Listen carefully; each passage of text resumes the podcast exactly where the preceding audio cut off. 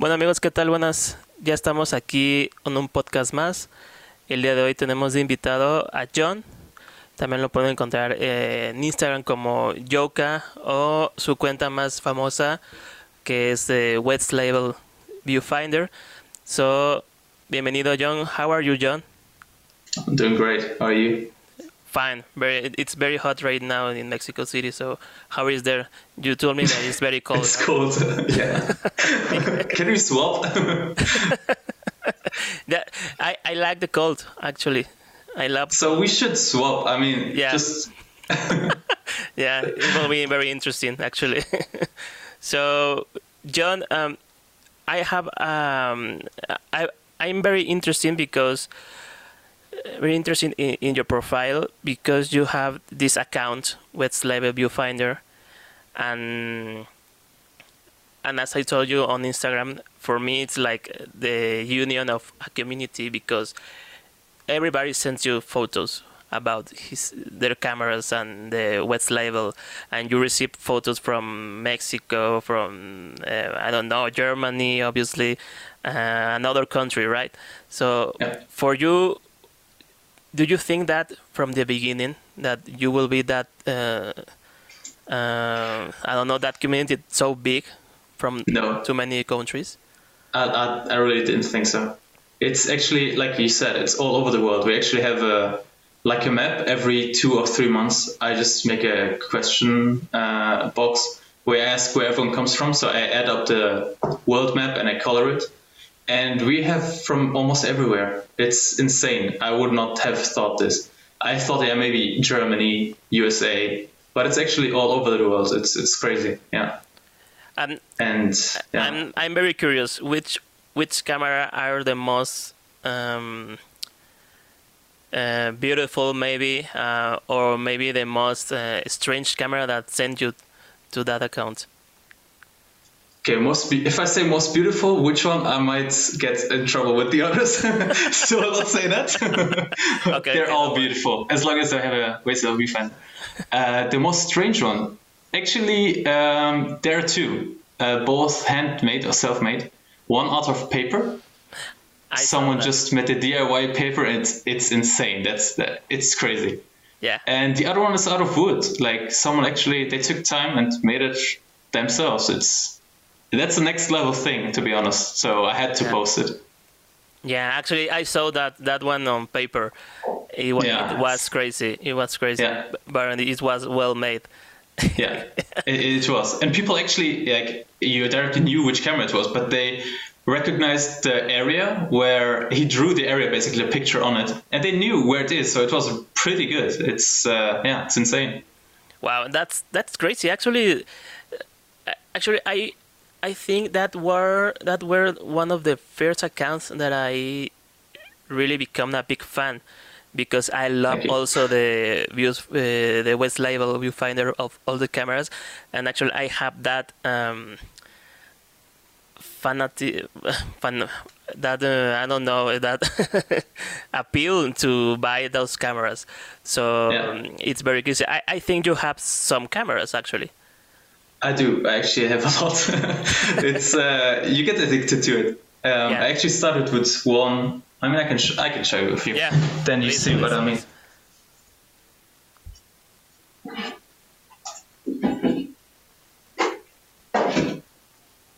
I'll show you the waist level viewfinder ones because all the others would be too much. Okay. Um, let's see. yeah, it's an addiction. okay, actually Okay, let's see. started with this one first. That was my very first one, the IHG XM. Yeah. And because I live in Germany, they're so cheap. Like if I see what they go for in the USA, it's insane. That's not normal what they pay for it. Yeah. But here, I mean, nothing, five euros, and then you have one fully working. And with lens and also and, and Everything. Yeah, yeah, yeah. I, I got this setup as it is with shipping for eight euros. So it's you get it so cheap here, and yeah, you can switch up the prisms. Yeah. No, this one is not the VSF viewfinder one, but the regular prism. yeah. and they're built like tanks. They're like metal beasts. And then I got one, so I was like, I like I like the engraving on the front. Yeah. And then I saw, okay, there's also an Exakta with the same engraving.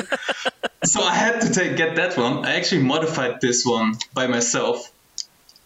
I made it in a way that um, it remains inside, like the Nikon's. When you have a Nikon, you also have the ground glass in there. Yeah. So I have basically a two-in-one. So I don't have to take two um, uh, prism and viewfinder with me, but I have it like a two-in-one. So I can just take it off and I still have it here.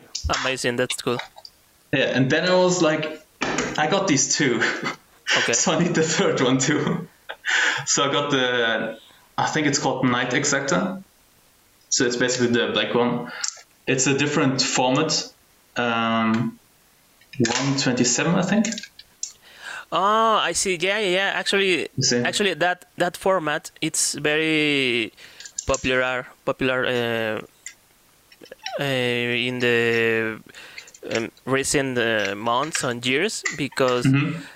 uh, we have a lot of cameras with that format. Actually, so many people rescue so many that of that cameras. And it's good that they do. I mean, I think, is it Lomography who also sells and produces them? I'm not 100% sure. The because they also have this, yeah? Uh, Because they also no, have the sp- espionage uh, cameras and the films for it. No. the- sure. Lomography um, sell the one 110 film format. Oh, 110, yeah, sorry. yeah, Yeah. that's that's the one. But 127, there is a lot of company that uh, got from 120. Mhm. They cut the the film to fit in the in the spool for 127, and they sell the film. Actually, it's very it's it's expensive because they Yeah, I bet. it's it's handmade, but Mm-hmm. um, but yeah, it's you can find some 127 film in the Yeah. in the market. That's that's crazy that because you I'm talking about your cameras because in Mexico I I used to have one Exakta actually, Yeah. but it was very hard to find. Um, the um, how you how you say it? the view viewfinder uh, Yeah. the waist level viewfinder sorry it was very very hard to find so hard Okay. so i was looking to i was searching on ebay and searching on all the flea markets and uh, Yeah, yeah. I, I never saw a waist level viewfinder i got it on ebay and when it, it arrives to my to my home uh, it doesn't fit and it provokes and and it provokes light leaks into my into my camera so i was very very upset about that Yeah. so I thought, wow. but that Exakta cameras are so so well made it's Yeah, yeah. as you said as you said it's like a tank Mhm. it's, it's heavy it's pure metal and pure Yeah, glass yeah. It's amazing those cameras are amazing Yeah, and especially the Exas. Um, I, that's the Exa, I think it's called Zero, Zero 1.4 or something. yeah Um, they're also the Exa 1A, 1B, 1C. And those are literal tanks, like you take off the back in order to put a spool in it. Um, this one has a normal door, but those are really built like tanks. So if you can, can get one, I mean, you're limited to, in this case, 1 150 as in speed. But it's fine. Like I learned with this camera and with Sony 16. So for the beginning, it's totally fine. Like you don't need more than this. But then you get addicted, Yeah. and then you start collecting more. And um, I actually have like 10, 15 cameras which stay there, like the core collection. And then I keep buying new ones, repairing them, selling them, whatever. Yeah. Um, I don't leave them on the shelf. Keep them on rotation. Yeah. Yeah, actually, that that problem or that addiction it's very common on all the film photographers and all Sure. the film collectors. It it call it uh, the gas uh, gas Yeah, yeah. gas something, no? The gear Yeah. equipment syndrome or something like that.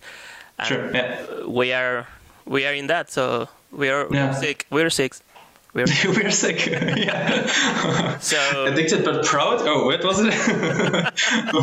actually but uh, that um um that ex- ex- Exakta that you show me the one Mm-hmm. 127 i will buy it i will buy i will find i want to buy someone some some the, of the cameras because i like the 127 format so Yeah.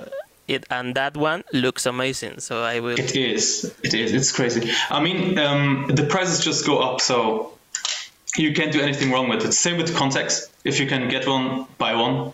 The prices go up, so you will not do anything wrong with it. And it's uh, it's basically not silver, but more of a goldish tone Yeah. with black. It, it's it's really beautiful. Yeah. The only thing uh, that's when you buy Exaktas with, maybe that's a point that's I don't know, not many know, or maybe I wasn't aware of myself Okay. is the back of it, uh, the shutter. So if you already see like lines in it, then make sure you get it ex- um, repaired. I got mine actually repaired in Portugal by a friend of mine. I can we can put the link down there. Okay. Officina Analogica. So he basically did a CLA on it, and it's now like new. But most of the Exaktas have an issue with their curtains, and you have a lot of beautiful light leaks, a lot of beautiful pictures. So that's the first thing you check. Yeah, but more than you want to. yeah, I know. Yeah. But it's sad. Well, if you are into that uh, aesthetic of, uh, I don't know, like uh, experimental and something like that, but you will Yeah. be very happy. But if you Yeah. are like um, uh, someone who wants the photo right perfect, Sure. Yeah, you will be very disappointed. But but I can yeah, actually show you. Like with no. the, you see it? Yep. So whenever it looks like this, yeah. be prepared.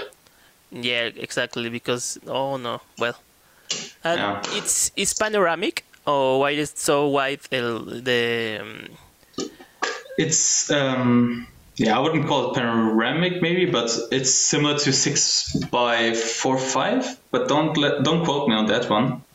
oh, But it's way wider, definitely. yeah, bec- uh, yeah, yeah. Actually, it's Yeah. it's wider. I mean, if you do it like the point and shoots, which call it panoramic, but they actually put a mask on, then it's panoramic. Yeah. Yeah, actually, yeah. I use my Pentax six seven with Mm-hmm. a adapter for Yeah. panoramic uh, shots, but Yeah. it's not panoramic. Well, it's No. panoramic Yeah. if you use the 35 millimeters uh, film in the in the camera, but Mm-hmm. Uh, if you use the 120, it's just a mask in your in that big film. So True. it's I, I feel I feel it's sad because you, I mean, you can crop later on anyways. So why would I not have the information on the film and recrop it in a different way? Why would I limit myself even Yeah. though I have more space? You know. What I put in, I have the um, 35 millimeter adapters for 120. I 3D printed them. yeah. So that's fine. They're cheaper, and then you can do it. Then you already have this panoramic, but then you still filled all of your film. You have all the information you still get-. Then it's, but it's not expand panoramic. That's uh, not a level then. Yeah, actually, uh, and John, um, you with the account with Waist Level Viewfinder Mhm. at the beginning, why do you do that? Why do you create that account? Um, what what was the reason for that? Actually, I wanted. Like I saw a picture of a Pentacon Six, a drop-down picture uh, from photographer somewhere in Germany, and I was attracted to the colors of the image. But then I realized, wait, that's a camera. You can look from the top and you see something. There. I was so confused.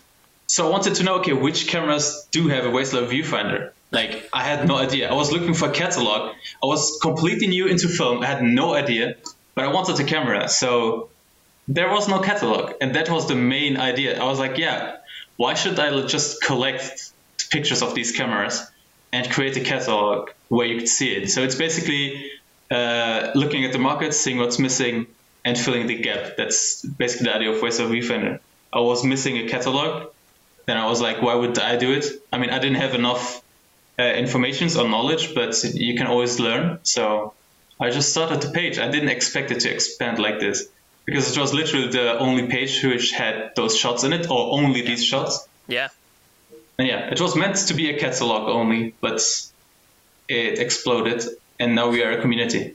And I don't see it as my page. It's like it's actually the community. Like I'm the curator of it, Yeah. but it's just a community page. I'm just yeah. yeah. Well, that that's well said. You are the curator of the page.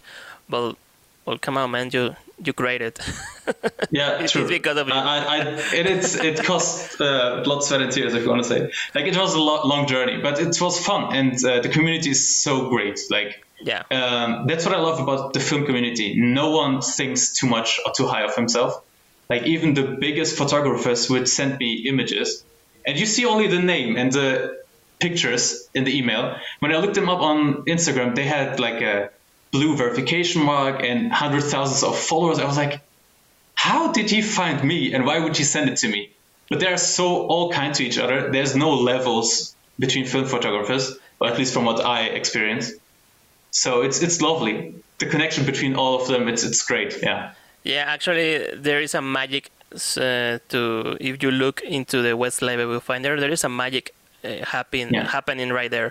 I don't know how to describe it. Only the photographers that uh, can look on on the cameras and so that can explain it. But it's Yeah. very very magical. It's very strange. It's very I don't know.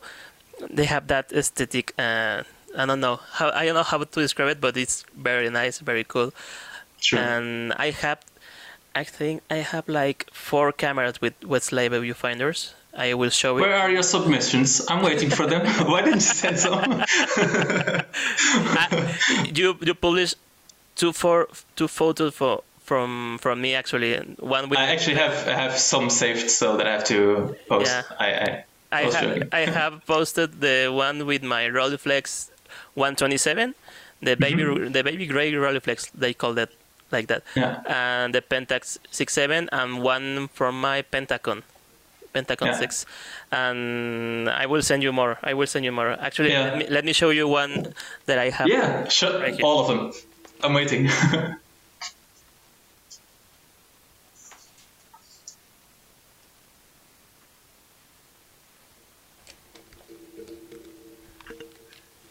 This one is the last, the last one that I got, and I fell in love. It's a Zeiss uh, Ikon. oh yeah, yeah, Yeah, and I bought this one because you have the waist level. Uh, no, Yeah. I, I fell in love when I saw it, and when you use it, it's it's a tank. It's yeah. well made. Well, it's it's from Germany. German engineering. I mean, yeah, exactly. And that's one the, that leads to my next question. How how do you see the film scene in Germany? Because there is a um, will say like a new wave of, of community from of film film photographers, very young film photographers. They're so young, and they getting into this this world. Uh, so Yeah. how is the scene in Germany about this film photography? Yeah. Um, I think because I'm a beginner myself, I, I don't even consider myself a photographer. I came with this wave basically. So um, the first question is always, do they still make film? Like, where do you get that from? So that's what I was hearing before I really started. And I was doubting first if I should do it. But then once you have a connection to one person or to one Facebook group, you actually see that there are thousands of film photographers and also in Germany Okay. um, and as you said, in, from all ages, really young to really old, they're all there, and they all benefit from the experience of the older ones. So it's definitely not dying in Germany. You might think it, but even the big, um, is it called drugstores? Yeah, drugstores. Drugstores, They sell, they still sell film, and they still um, offer you the development of it. So if they wouldn't make money from it, they would not do it.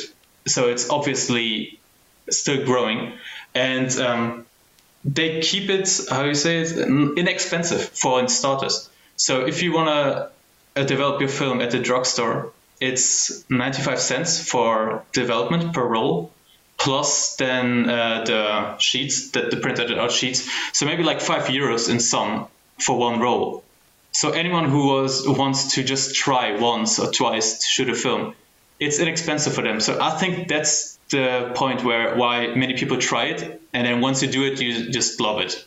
Like I don't know anyone who started and just stopped because it wasn't fun. So it's a huge community actually. It's um, it's sad that Photokina stopped, and actually the last Photokina was my first Photokina. Oh man. that was the year I started, and then they discontinued uh, it. but it's a huge community, definitely, and it's nowhere near stopping. Yeah, and and I hope that Photokina will come back in, in the yeah. future because it was like a big um, um, a big fair, a big um, community to see mm. and to show everything about cameras and all the companies. I don't know. It, yeah. it, it was sad when uh, when they say that.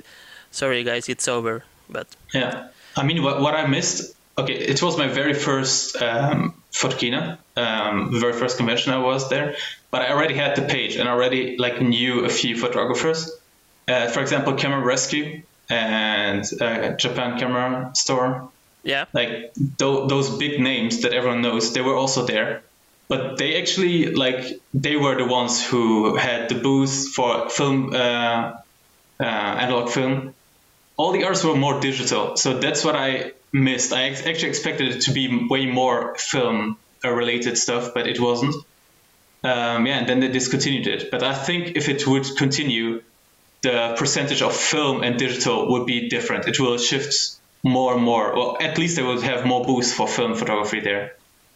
And that's what I missed with the one. Yeah. Uh, and how is is in Germany to? I know that you told me that it's cheap uh, mm-hmm. to develop a, well, a film. Cheap. Well, cheap. Well, yeah, cheap. Uh, well, to com- comparing to Mexico and maybe the United States, it's mm-hmm. cheap, it's, it's cheaper because in yeah. Mexico it's it's if if you get involved in film photography, you have to be aware of how many how how much money you will spend on that sure. because it's it's expensive and yeah. and right now we have a problem with uh, exportation from Kodak so mm. that's that's a, that's a problem um, well yeah. you know Fuji uh, discontinued the, the, the Fuji Pro 400H so uh, there is a way to to know that it will be get very very expensive with with the time with the time sure. in the future. So in Germany, how cheap is uh, to get a, a good camera? And by good camera, I mean not a Leica, obviously, but yeah. because it will, it's a great camera. That's the next camera. level. it, but it's yeah. expensive and it's the it's it's like the, the, wish list for us for all of them. Yeah, sure. Yeah, but um, how easy is to get a camera, a good camera? in mm-hmm. a free market maybe or maybe online how how easy is to get a good camera in germany yeah um, as i said like for example this one i got from we have basically an ebay which is like a flea market but then online yeah from ebay so that's where you find most of the cameras and we also have actual flea markets so if you're lucky you'll find the grandma who's selling her like a hundred euros uh, but you can get a lot of cameras for under 50 euros basically what i did is in the beginning i bought the Pentacon 6 for 30 euros only with oh. lens with everything no, and I kept like my, my limit was always okay. I will only buy cameras from the profit I make. So I would just buy a camera, clean it up, and then sell it. For example, if you fight for five euros and it's worth 30, then I would sell it for 30. And that's how I got all the cameras. So I never spent more than 30 euros in the beginning. Then obviously I fell in love with Contax. yeah, I saw it's that. A bit, that. it's a bit more expensive. but you, in Germany, it's really nice because uh, people actually take care of their stuff. So it's yeah. not a community which throws away everything they have they actually take care of their stuff. So you still find grandpas selling or giving away their cameras, and it's cheap to find a good camera, I must say. Especially when I um, I get a lot of requests on Waist Level Viewfinder from people in the states asking, okay, should I pay like 600 euros for this camera or 700 dollars for this camera? And when I compare it to German prices, it's often double the price from here. So we are actually really lucky in Germany um, with cameras and also you always have the option to import it from Japan. Yeah. And if you're lucky, you don't get taxed. If you're not lucky, you get taxed, but not that high. Like it could be worse. So yeah, I must say it's we are in a pretty good spot in Germany. Yeah. But as said, I'm a beginner too, so that's just my experience. Yeah. And also with developing films, you have the drugstore service that you can do, the develop for you. But you also have uh, the labs, uh, the real labs, where you are sure that they will scan your film and take care of your film, not scratch it, and do perfect work for it. Um, that's where I would send also my commissions. When I have like paid work or something, I send it there. I don't send it to the drugstore because I want my pictures to come out good. And there, yeah, you, you pay your 10 euros, your 20 euros, or 50 euros. But I think um, in order to keep it alive, you should pay. People tend to want everything for free, and they don't realize that they destroy the whole scene with it. So if you want everything for free from Kodak, they'll get bankrupt at some point. So just Yeah. pay for them to stay alive. And the same with like local stores or local developers. It's true, maybe the drugstores are cheaper, but if you want to, them to stay there, then at least send a few of your stuff there to keep them alive, you know? Yeah, actually, that's a that's a good conclusion for the thoughts about how not to get free stuff because uh, yeah. you're you're right. Everybody wants to get free stuff, and I don't know. Actually, we are doing a, a giveaway right now Yeah, I saw it. I saw it. uh, from of uh, 50 roll film, and that's why that's why because that's because uh, we're very grateful with the people, you, you know, Yeah. to um, to the followers, uh, everything, but uh, we did a, a big effort to do it because it, it wasn't free because it wasn't free at the beginning. And Sure. um, and you're right. Getting free stuff will ruin ruin the maybe maybe some companies uh, maybe not the big ones because there are big ones but uh, maybe the new companies like uh, i don't know um, this film uh, called uh, santa rai from finland Mhm. uh, Yeah. or street candy for example that they are Yeah. new they are new and you have to pay it because they need to be alive in some way maybe Sure, some sure. someday in the future they will be able to oh to say oh guys we, we have 10 films to to get as a gift but right now it's not it's not the time so Sure. So yeah, yeah. And sadly, I saw many, many films dying, like Brett's films. Uh, It was a guy I used to know. He would do film or refill film. He had so like he was so motivated and he did really good stuff. And but yeah, everyone wanted it for free, so he could not continue. Street Candy is also a friend of mine. He like he's doing amazing work and like all the effort and sweat and tears he puts into it. And then I feel so sorry when then people are like, yeah, but I want it for free or that's expensive. yeah But yeah, if you want to, to stay alive, you have to pay these people. They are doing it in their free time. They are doing it for us, for the community. So we should definitely support them. And then, yeah, okay, like I can talk for myself. When I started, I was so confused. I would pay like 10 euros for a film, 15 euros for development. And then I might have screwed up the whole film. so I spent, I spent like 25 or 30 euros for nothing. Uh, so it's a good start to do it with the drugstore. So everyone who starts new, just do it there. You will not get the perfect quality or anything. You might rescan it yourself, but it's a good way to start. At least you like paid the people to start with it. yeah But then definitely like support your locals always. Um, exactly at least a few stuff. Okay, if you're testing camera, then you might not want to send it there. Sure, um, take care of your money. But um, if you have like paid commissions or, or workers, anything, then support them, send it to them, and they do great work.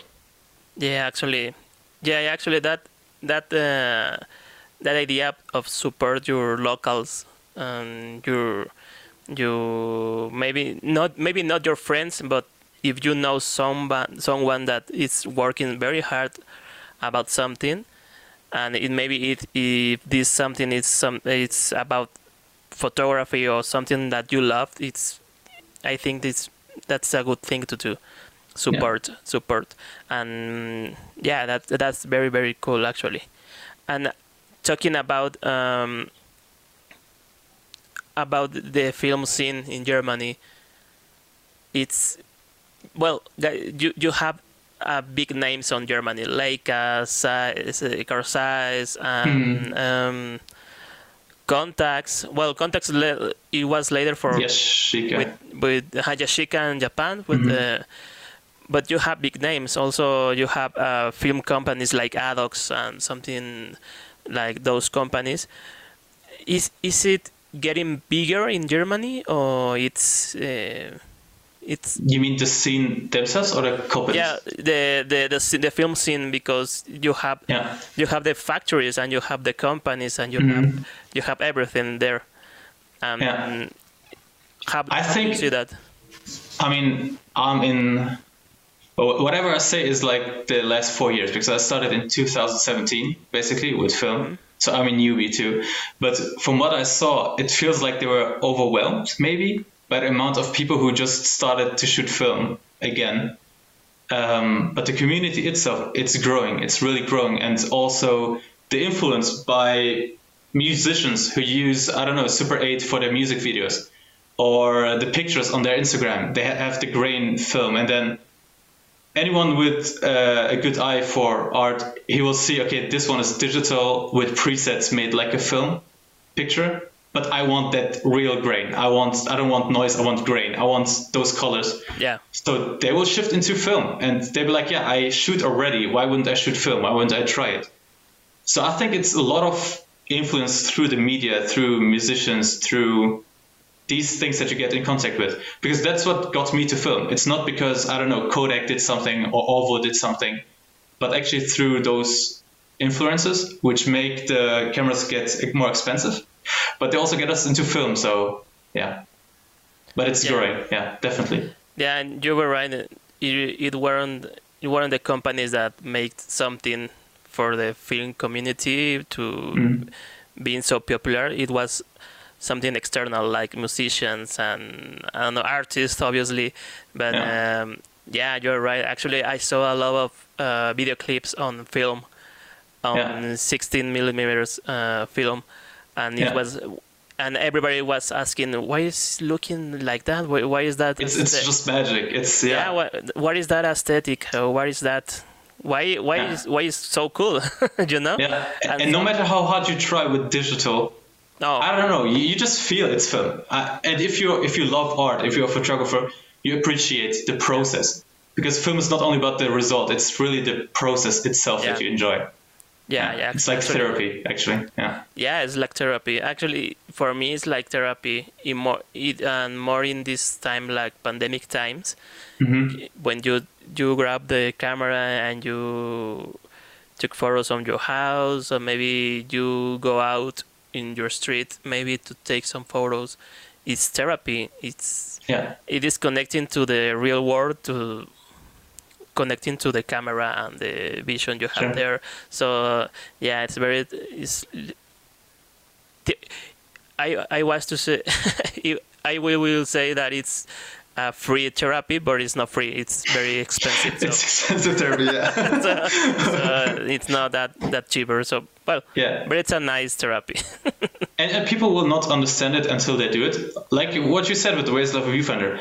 Yeah, what are the weirdos doing? They're holding a camera, taking a picture, a digital picture of an analog camera, and what are it looks weird. But once you walk with a Waist Level Viewfinder, once you shoot film, and once you love the process, you start appreciating it.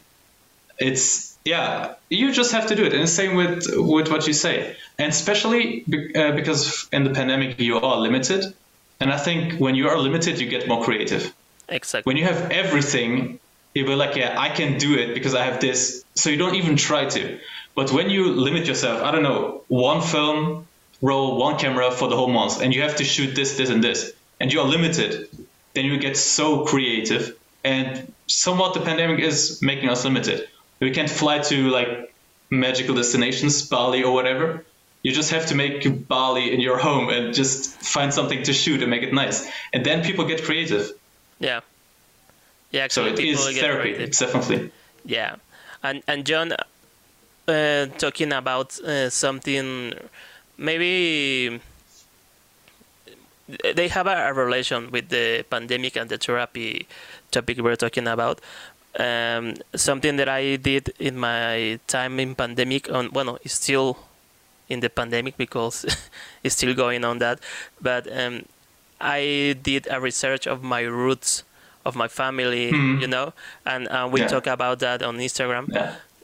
What what you can tell me about that? What uh, you can tell me about you, your family, your roots, uh, because uh, I saw well something that you brought me. It was very interesting. Um, if you want to share it. Sure. Uh, yeah. First of all, I'm still shocked how you got the pictures of your grandparents or your grand grand grandparents. Grand Is that like parents? Yeah. Yeah. Okay. Definitely have to cut that into the video. It's it's it's amazing, like how the pictures that you got. Um, I don't have these pictures. I only have like a painting of my grandpa and stuff. But uh, yeah, I was born and raised in Germany, and Germany is basically like a melting pot. You have all the nationalities that you want to, and they all live together. So you you will find a Russian who speaks Arabic. You find Arabs who will speak Spanish. You will, it's a mix. It's uh, depending on where you live. It's um, of course more Turkish people, more Arabic people, more Russian people, but overall it's like a melting pot. And that's the same with me. Like I'm also a melting pot of multiple nationalities. And yeah, culture and your roots, that's also always something important to me. Like I'm half Palestinian, half Aramaic, which is also half Turkish, half Syrian. So it's uh, a mix, and I was born and raised here. So I always wanted to know, okay, what's what's over there? Like, what are my roots? Um, my parents always like talk to us in Arabic at home, so we know our mother tongue, and at school German. So we grew up with these two languages. But then there's also Aramaic. There's also stuff like Sumerian or Cuneiform form and stuff like so. Everything that has to do with symbols, with our roots, with old ancient stuff, that's what interests me. So yeah, I'm connected to that too. So I try to learn that too.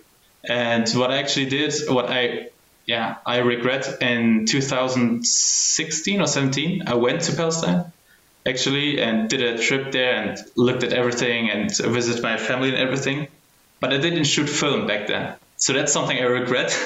I shot it all on digital. And I'm so mad at myself because I came back in, I think, October and November I started shooting film. Um, you was wow, man. Yeah, so that's so that those are the videos that you saw on uh, YouTube that, where I tried to do it. Uh, so yeah, and then I get got to know photographers from there too. So I, I couldn't, I can't do research like you did on your family uh, from back then, but I'm trying to do research on how it is now there. And the scene over there is also like something I, I don't think many talk about but the Middle East has a huge film scene too, and they are really so creative. It's it's insane. Like the work that I see there, it's crazy. There's also, um, for example, one uh, Instagram page which is just dedicated for it. It's called Analog Majlis, and it's basically all Middle East and North Africa. Um, all the photographers they submit their stuff there, and um, basically like my page, but for that area, and it's growing there too. But then, as you say, like in Mexico, you have the problems of getting film, of getting development and stuff like this. And it's compared to Germany, it's also really hard to do it there. I know that in Amman, in Jordania, it is possible. They have also studios. Uh, but of the other countries, I'm, I'm really not 100% sure how it looks like there. But I know from the photographers that they told me it's not that easy as in Germany. Like a lot of them actually order from Germany to get the film there, to get the cameras, and yeah. Okay. Yeah. So with with that um, input, how how many photographers and how many um, I think maybe not companies, but maybe films, uh, roll of films. Uh, did you know that are made made on the Middle East maybe, uh, or there is only photographers and there are only users, for example? I know Kodak films which have Kodak written in Arabic on them. I know that because yeah. I have one. Yeah, also I had one. I, I bought yeah. I, I bought one uh, Kodak VR 1000 I think.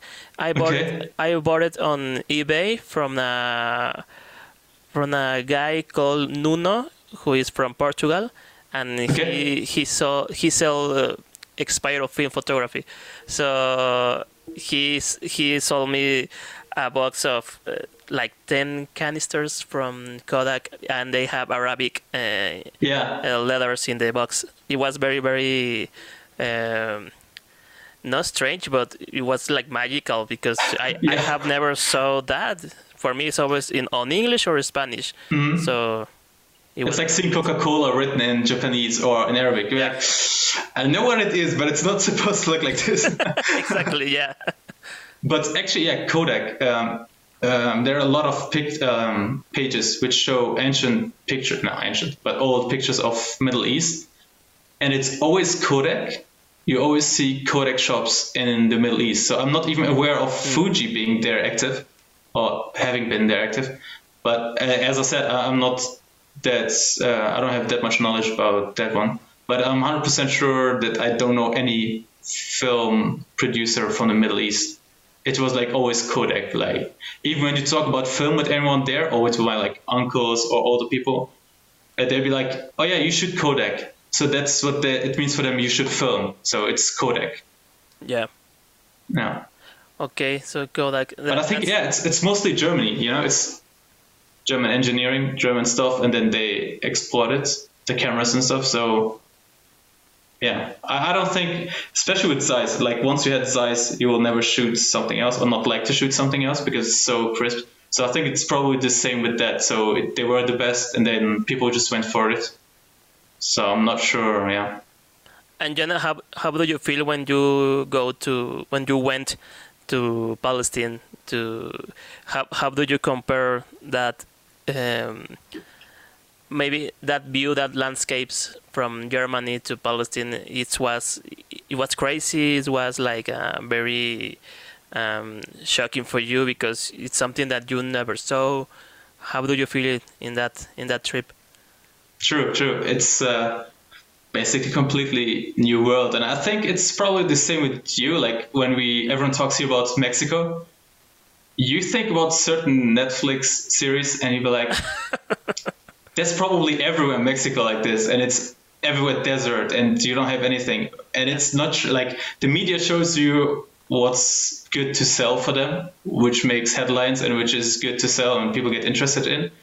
But they not necessarily show you the full beauty of a country, and it's the same there. Like the whole Middle East, it's um, yeah, you're at the ocean, especially the cities on the ocean.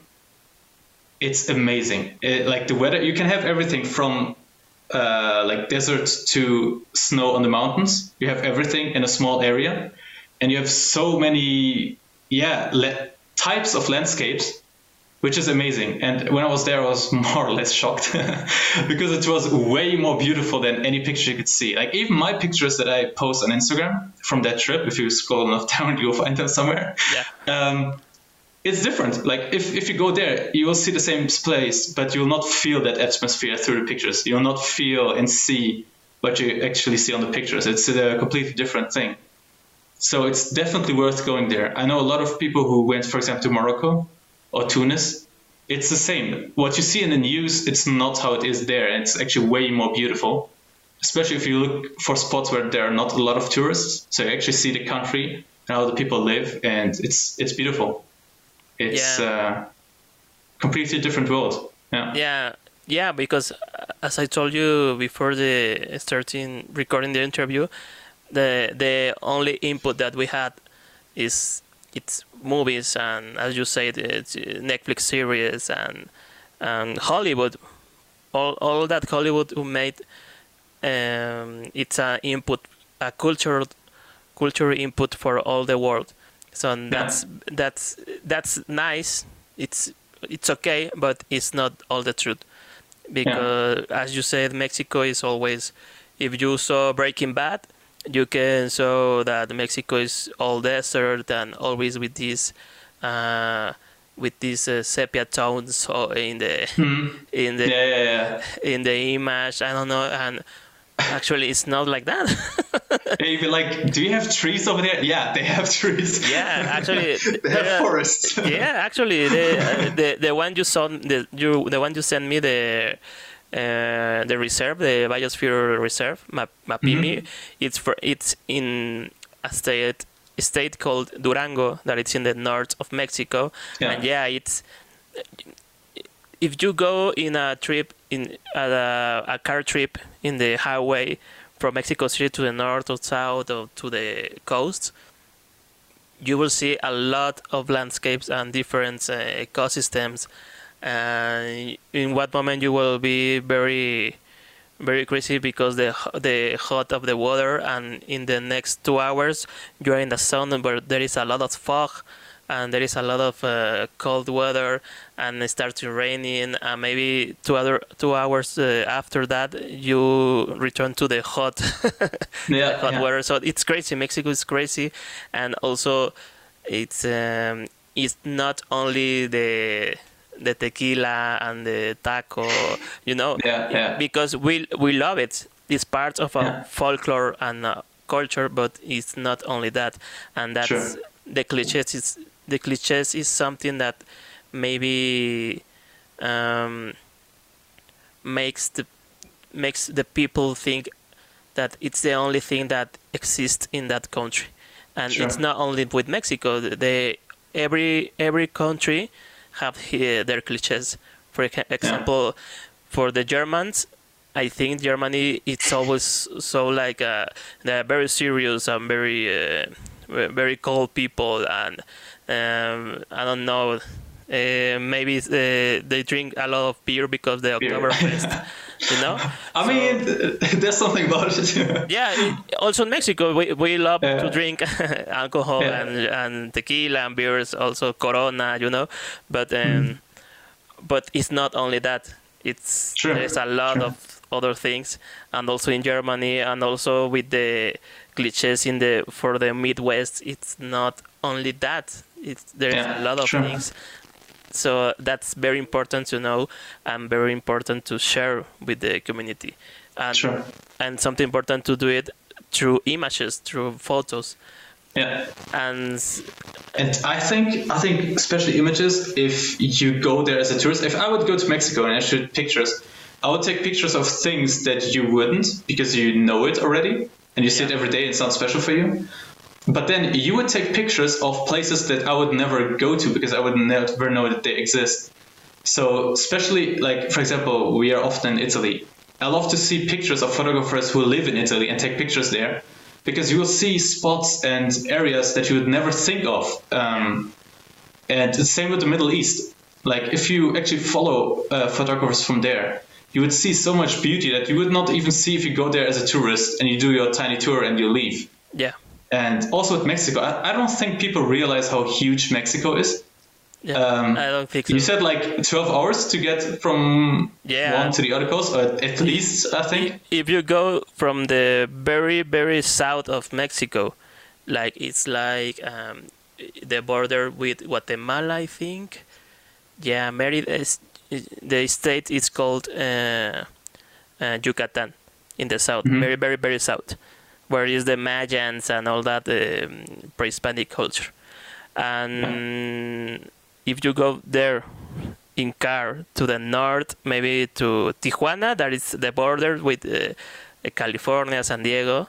Yeah. You The know, state right? that everyone knows. Yeah. Yeah, exactly. The Tijuana, the, the crazy state. People uh, people think that's Mexico. People think it's only like that part. They don't Yeah. realize. Yeah.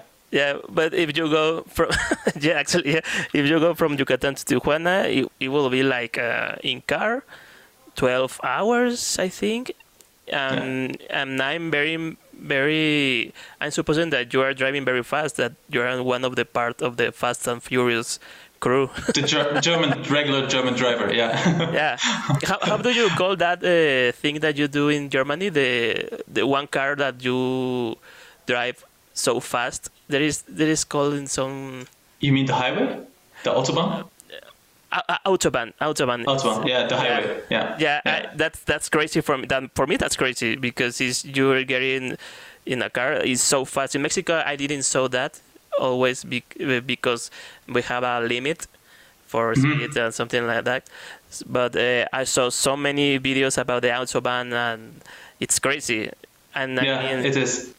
I mean, we have limits too. It's like the thing is, you get tourists good to Germany if you say we have unlimited autobahns, but we have either it's limited to like 120 or 130 or whatever, or you have um, construction sites. So whenever you think, okay, I can now go full throttle and speed, you will have a construction site where you drive 60. So it's not all unlimited, but we have a lot of unlimited uh, autobahns, uh, highways. yeah. So yeah, you can go as crazy as you want to. Well, So you if you go in a, yeah, if you go in a autobahn from Yucatan to Tijuana, Mm-hmm. you will do like like 11 hours, 12 hours, I think. Yeah. Maybe maybe I'm wrong, but it's a long long trip in car. See, and that's how much we take from like where I live in Germany down to Italy. Okay. Like Europe is tiny compared to Mexico and the States. It's tiny. yeah, it's so- very tiny Yeah.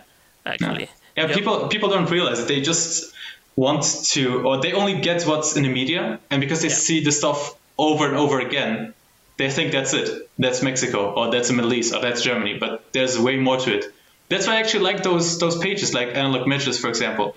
He features photographers from there, which will actually show you how it is there and what it's like to live there and which areas to visit and stuff. It's um, we have the option to connect with others, so we should definitely do it. 50 years ago they couldn't, so we have the chance, so we should do it. Yeah, actually, yeah. Yeah.